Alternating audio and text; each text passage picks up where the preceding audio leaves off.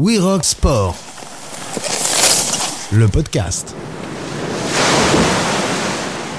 Chaque printemps sur le tapis rouge des marches du Festival de Cannes, on se bouscule pour apercevoir Leonardo DiCaprio et on attend le dernier Tarantino.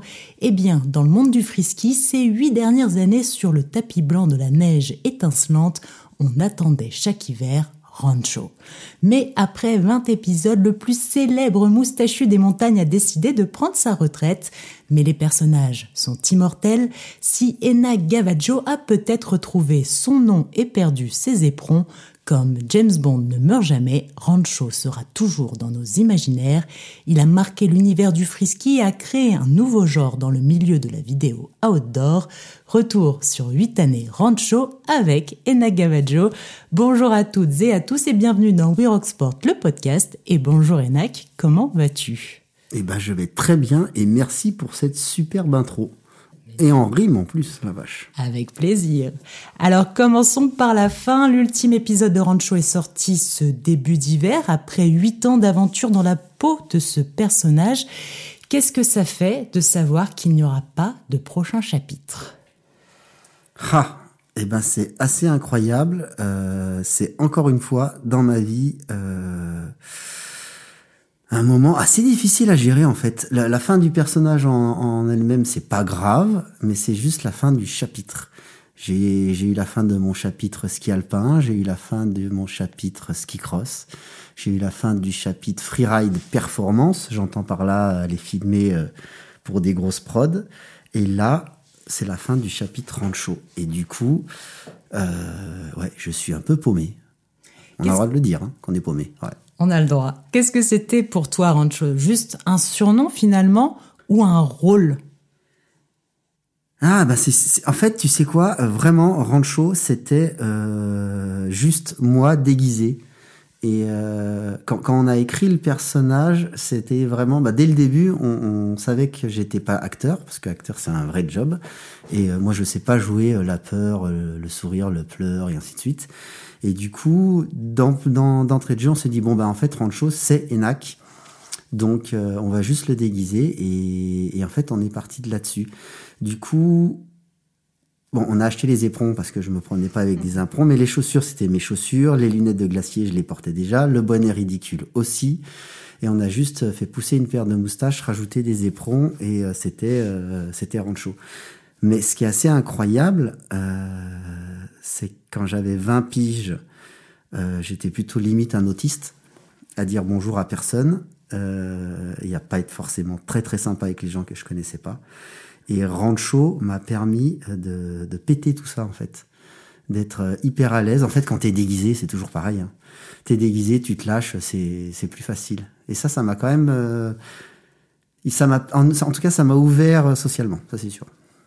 Oui, parce que je faisais volontairement en introduction cette comparaison au cinéma, parce que pour moi, c'est vraiment ça, Rancho. C'est une série de ski, oui, mais avec un scénario, avec une intrigue, une mise en scène, beaucoup d'humour aussi, bien sûr. C'est quelque chose d'unique dans le milieu du frisky, hein, une sorte d'ovni, un objet visuel non identifié. Quelles étaient vos motivations au début euh, pour cette web série? Alors il y en avait plein. Euh, je, je partais d'une grosse marque de ski annécienne pour rejoindre euh, une grosse marque de ski euh, grenobloise. Euh, J'avais le challenge euh, avec euh, avec ce partenaire de faire une web série Frisky. Et, euh, et là d'emblée j'ai pl- j'ai planché. J'ai dit mais je peux pas. euh, je suis bien trop proche de l'univers de Bon Appétit, qui est une, une web série aussi très très connue et qui est référente et qui a une communauté incroyable et qui a pour le coup transporté l'univers frisky en France pendant dix ans aussi. Et, et je pouvais pas faire une web série de, identique.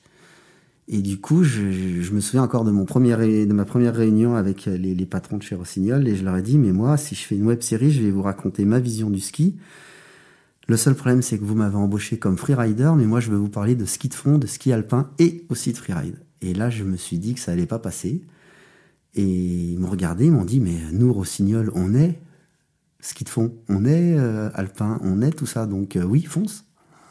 Et voilà. Du coup, ça, ça a été, euh, ça a été dès le début. Du coup, le, premier truc qui est sorti de la, de la web série, c'est en fait le ski dans toute sa largeur. Ça, c'est on l'avait dès le début, c'était assez facile. Et c'est après qu'on a commencé à creuser. On a mis un an hein, pour pour pas un an de boulot. Tu te doutes bien, on est bien trop flemmard, mais en tout cas, on a mis un an pour sortir la première vidéo.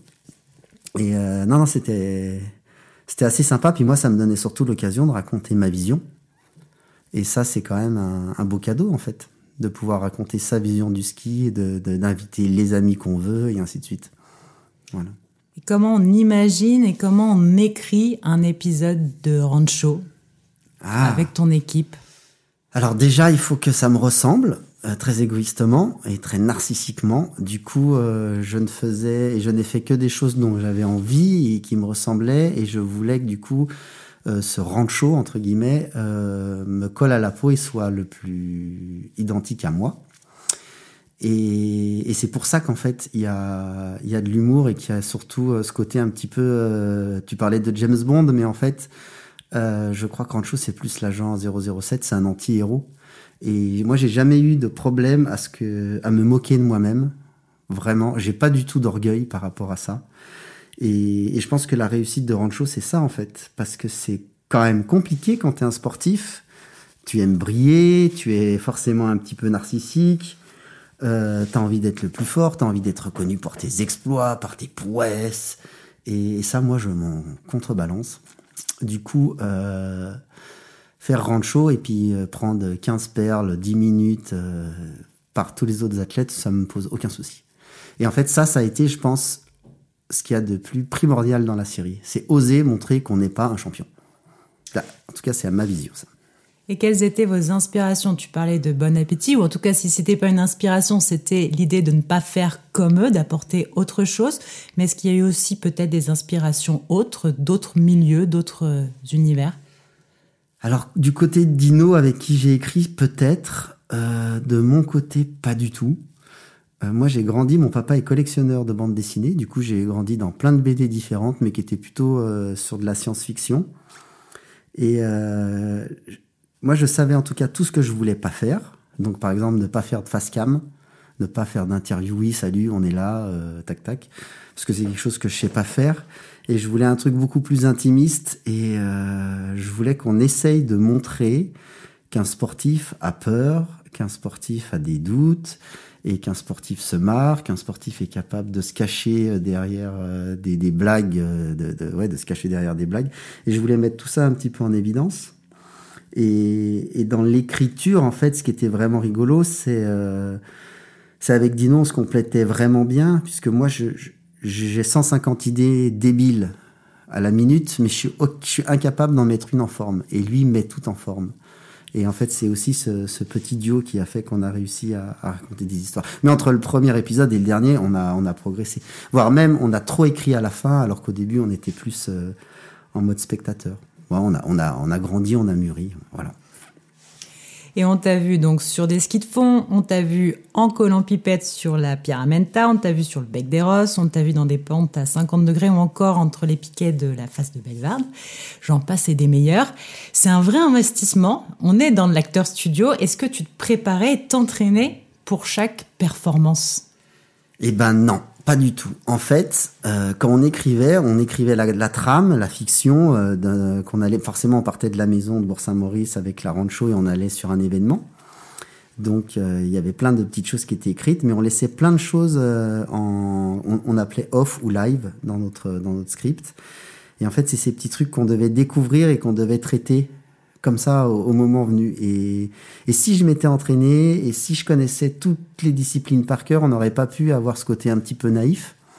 Du coup, volontairement, je ne m'entraînais pas à rien du tout. Et comme ça, je découvrais tout. Et en découvrant tout, on a un peu des yeux d'enfant, on est un peu émerveillé, euh, on en parle le soir, et, et puis là, bah, du coup, forcément, ça ramenait des petits gags en plus. Et, et puis moi, j'aimais bien, en fait, me retrouver dans la peau d'un débutant et de tout découvrir.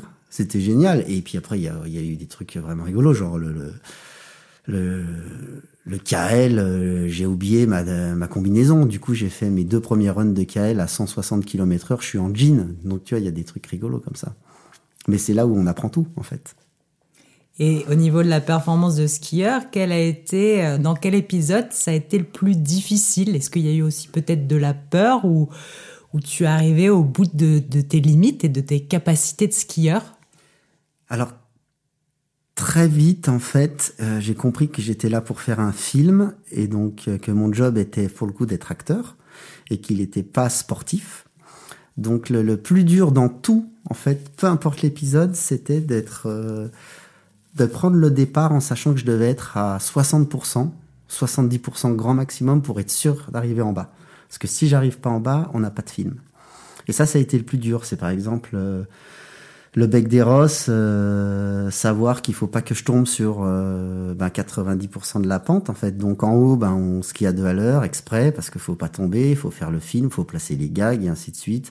Et puis on s'amuse sur les 50 derniers mètres. D'ailleurs, je suis tombé, tu vois.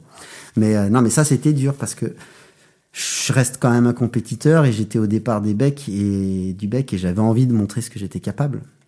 Mais je peux pas, je fais un film.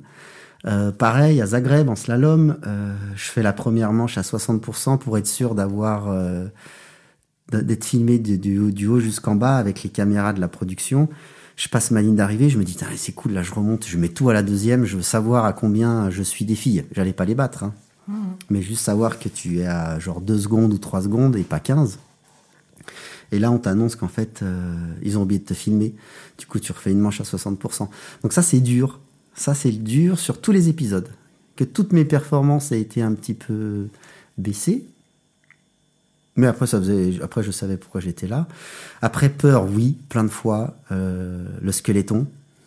Euh, débarquer à 100 km heure avec le menton à 5 cm du, du sol, c'est euh, pour moi qui suis pas pilote. Hein, j'ai peur en bagnole, j'ai peur en avion, euh, donc là j'ai vraiment vécu euh, un truc assez terrible. L'épisode où j'ai eu le plus peur, c'est pour le coup, c'est c'est le ski sur les vagues. Ouais. J'ai peur de l'eau aussi, donc je suis, je surfe un mètre, très bien. 1 mètre 50, je commence déjà à être un peu en panique. Et là, on a été shooter des barriques à 3 mètres 50. On en a eu à 4 mètres 50 aussi. Alors, on n'a pas la preuve, hein, la flotte nous a bouffé le drone, mais euh, j'ai surfé, skié une vague de 4 mètres 50 et celle-là, elle est ancrée dans ma tête à vie. J'ai vu un mur, j'ai skié un mur d'eau et ça, ça m'a euh, tétanisé, tétanisé. Je n'ai pas dormi pendant une semaine avant le tournage. Hein. Là, pour le coup, pour moi, c'était vraiment violent.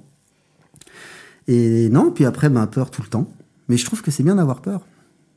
Puis il faut pas avoir honte d'avoir peur. Et puis la peur, ça te permet de te concentrer, ça te permet d'être en fight contre toi-même, ce qui est quand même le plus beau des combats. Alors, il y a Rancho, mais pas que. Dans chaque épisode, on voit un paquet de champions, toutes disciplines confondues. Comment on entraîne des athlètes dans cet univers? Comment on transforme un Kylian Jornet en sadomaso et comment on transforme un Xavier Delerue en boucher? Alors, euh, c'est hyper facile en fait, parce que c'est des athlètes que je connaissais de ma vie d'avant, pour la plupart, euh, comme Martin Fourcade, que je connaissais avant la série forcément. Et euh, c'est des gens avec qui j'échangeais déjà beaucoup quand je faisais des, des, des, épreuves en freeride et en ski cross. Et en fait, quand j'ai fait la, la série avec Dino, que j'ai appelé, qu'on a mis euh, Tessa Worley en maillot de bain en train de voler. Euh, ce qui est assez fou, c'est que la plupart nous demandaient même pas le scénario, ils disaient oui parce qu'ils savaient que de toute façon, on n'irait jamais trop loin dans l'écriture avec eux et ils se prêtaient au jeu parce qu'ils avaient envie de faire partie de l'aventure. Ou par gentillesse, ou par amitié, ça dépendait. Il y en avait, il y en a c'était pour l'aventure, d'autres c'est parce que c'est des amis, euh, des vrais amis, d'autres c'est parce que euh, ça a été des... Bref, j'ai eu deux refus sur, euh, sur, 20, sur 8 ans en fait. Ou parce que les, les le contexte faisait que c'était pas à leur avantage suffisamment. Des, sportifs en fait qui n'avaient pas envie de se faire prendre au deuxième degré. Mm. Voilà.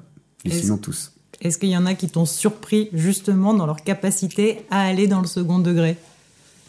Ben euh, oui, alors ceux qui sont plus rigolos, c'est pour le coup c'est Martin, Kylian, euh, parce que c'est des gens qu'on idolâtre tellement, qu'on voit tellement haut euh, dans, l'estime qu'on a pour eux que du coup dès qu'ils font le moindre truc ils nous surprennent mais en fait ils sont à l'égal de, tous quand, quand, quand, on est sur un tournage rancho et qu'ils savent qu'on va se marrer, passer un beau moment, et en fait, ils enlèvent tout, ils se mettent à nu, et ils en ont plus rien à foutre, et on, est, on peut leur faire faire n'importe quoi.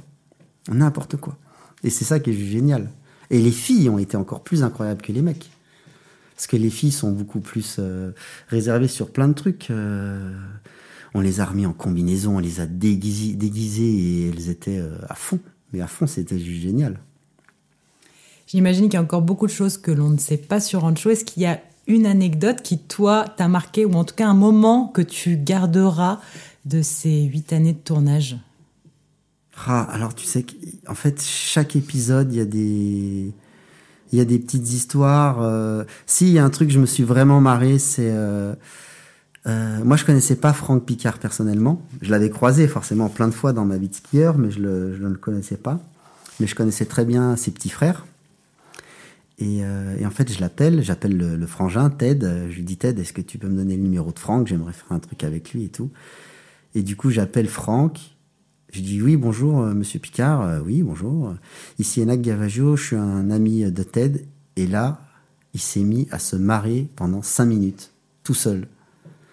Et il me répond, il me dit juste, je sais pas ce que tu veux me faire faire, mais oui, on y va. Et voilà. Et en fait, ça, ça m'a marqué parce que c'était au tout début.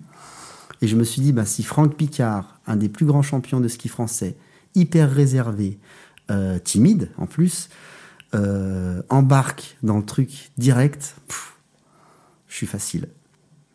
Et puis on a, on a été tourné avec lui et, et on a attaqué à, à, filmer à 8 heures pour une scène qui durait euh, qui dure 10 secondes dans le film. On a fini à 2 heures du mat bourré dans le magasin à côté de son shop. Voilà. La petite histoire. Et est-ce que vous attendiez un tel succès? Parce qu'on a parlé de Rancho, on a parlé des invités, on a parlé un peu de ton équipe aussi de tournage, mais il y a aussi les spectateurs, le public de Rancho. On a vu notamment sur les festivals, je, je pense bien sûr au, au, High Five, tout le monde attendait Rancho. C'était sale comble chaque année. Mmh. Et puis, on le voit aussi au nombre de vues sur euh, chaque épisode. Est-ce que vous attendiez à ce qu'il y ait un tel euh, phénomène tel engouement autour de, de, ces épisodes et autour de ce personnage Rancho? Pas du tout. Alors on est en 2012. Euh, Rossignol valide euh, l'idée de faire un, un, projet, une web série sur le ski dans toute sa largeur. On écrit le premier épisode qui est la transjurassienne. On le poste sur une plateforme Ski Pass, Zapix à l'époque, qui est une plateforme euh, freestyle. On annonce qu'il y a une web série qui arrive, entre guillemets, Enak Gavaggio, le freerider, euh, lance sa web série. Et là, on poste le truc, et je me souviens encore, moi je pars, je vais commenter les jeux à Sochi.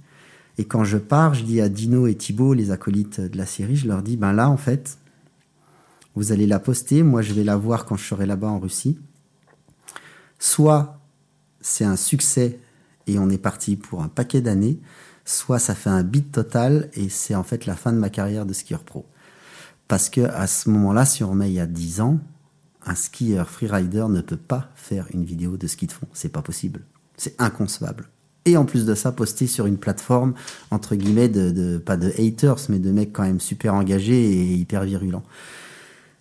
Et je suis en Russie, je me lève le matin, bim, je me connecte, les gars ont posté la vidéo la veille le soir à 18h et là, bam, je vois 70 000 vues. Et des vrais, hein, on n'est pas sur des Facebook et tout. 70 000 vraies vues. Et là, je me dis, waouh Et là, j'arrive au Club France et là, je vois euh, Siegfried Mazet, l'entraîneur aujourd'hui du biathlon chez les mecs en Norvège. Je rentre dans le Club France et là, il se retourne, puis il est immense gaillard et là, il fait Gavaggio Là, je me retourne, tout le monde se tait, tout le monde me regarde. Il me dit de venir. Et là, il me prend par le cou, il me dit Putain, si tu me fais pas un épisode biathlon dans les deux prochaines années, je te jure, ça va mal se passer. Et là, j'ai compris qu'en fait, ça avait plu, bien entendu, euh, aux internautes, donc ce qui était juste génial. Mais moi, je voulais surtout que les, euh, les principaux intéressés soient contents.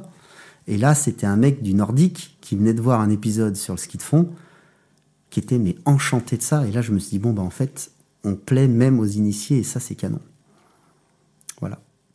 Et quelles ont été les réactions à l'annonce de l'arrêt de la série et les réactions après le dernier épisode?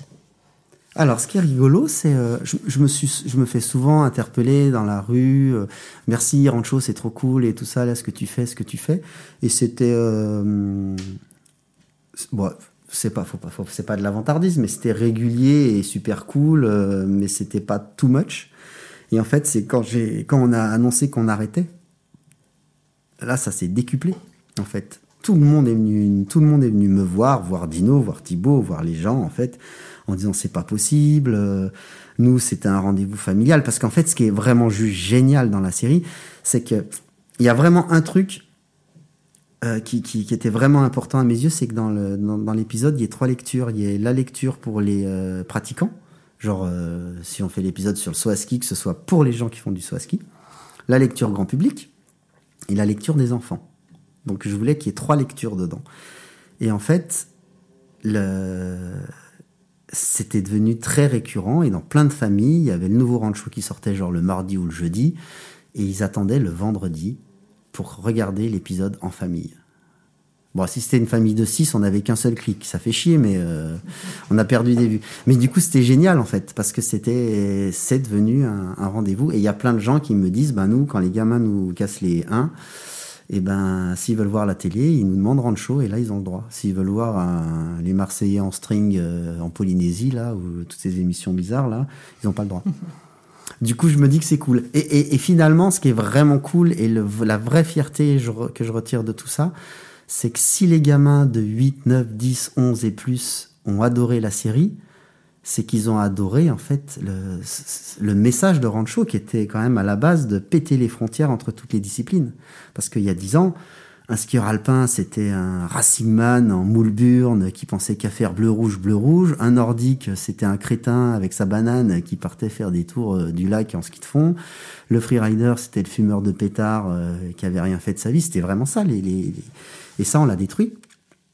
Aujourd'hui... Euh Aujourd'hui, il n'y a plus de frontières. Le, nordique est aussi cool que le freerider, qui est aussi cool que l'alpin. Chacun fait sa discipline, son entraînement à lui.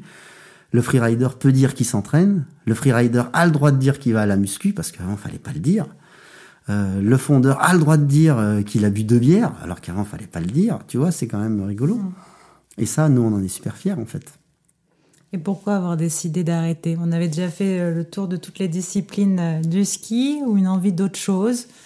Alors il y avait un épisode, il y avait un vrai épisode qui nous tenait à cœur, qu'on avait déjà commencé à écrire, c'était avec Fred et Vince des Soul Flyers. Euh, ben Vince est parti.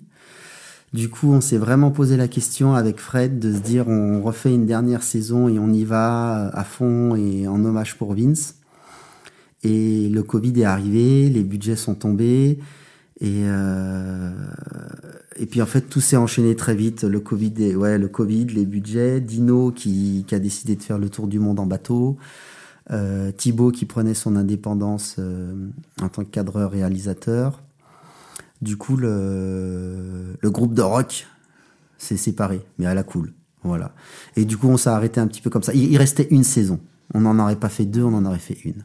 Mais c'est vrai que j'aurais aimé vraiment faire cet épisode Best Jump euh, avec Fred Evans et bon bah ou juste avec Fred. Ça aurait été euh, en tout cas je pense que pour Fred ça aurait été un truc assez cool. Voilà. Mais voilà, c'est comme ça. C'est la vie. Donc euh, je précise juste Dino Raffo qui réalisait avec toi et co-écrivait Rancho et Thibaut Gachet qui te suivait caméra au point dans toutes tes aventures. Et maintenant, toi, Enak Gavajo, qu'est-ce que tu vas faire sans Rancho? Alors j'ai plein de petits projets. Euh, alors bah, entre temps j'en ai fait. Tu vois j'ai j'ai brassé un événement qui s'appelait le GMX qui était pour les enfants euh, aux Arcs pendant sept ans. Euh, je viens de quitter à l'instant la présidence de la Frisky Academy qui est donc une association. On a aujourd'hui 70 gamins en, en freestyle freeride. Euh, bah parce que j'ai trop de choses à faire et que le club, genre la structure aujourd'hui, euh, vole de ses propres ailes et puis, c'est génial. Euh, j'ai des projets de web série, j'en ai deux ou trois. Elles sont pas du tout finalisées, mais elles sont là. Et là, je planche sur un sur un projet. C'est euh, Alpina, c'est la marque de montre qui me suit depuis pas mal d'années, qui me demande de faire une sorte de petit docu sur euh, ma carrière en fait. Pas vraiment un truc, euh, mais alors un truc sur lequel j'ai dit non pendant quatre ans. Et là j'ai dit oui parce que j'étais assez mature et puis j'ai surtout trouvé mon pitch. Euh, Aujourd'hui, quand on voit un docu sur euh, n'importe quel athlète sportif, en général, il va déjà faut être champion olympique ou champion du monde, je le suis pas. Ou alors c'est des docus, des biopics sur des athlètes de seconde zone qui, qui ont des histoires à chaque fois qui sont pertinentes, donc ont un sens. Moi, je me vois ni avoir un sens, ni être champion olympique. Du coup, je disais non. Mais en fait, j'ai dit oui parce que j'ai trouvé ma fin. Et en fait, ma fin et mon message de fin, si j'arrive à tout bien mettre en place, ce sera un film qui sera adressé euh, aux enfants et euh, avec comme idée de dire, euh, en gros, grosso merdo, hein, si t'es petit, roux, que t'as des boutons, que tes entraîneurs, tes professeurs te disent que t'es bon à rien, fais-leur un gros fuck, crois-y et tu y arriveras. Voilà, c'est une sorte un petit peu de, de ma vie, ça. Voilà, c'est ce qui s'est passé dans ma vie. On a hâte de découvrir ça. Nous, en tout cas, on te souhaite le meilleur. On espère te retrouver très vite d'une manière ou d'une autre. Merci beaucoup, Enac, d'avoir été avec nous. Merci, Mathilde. Merci à toutes et à tous de nous avoir suivis. À très vite pour un nouveau numéro de We Rock Sport, le podcast.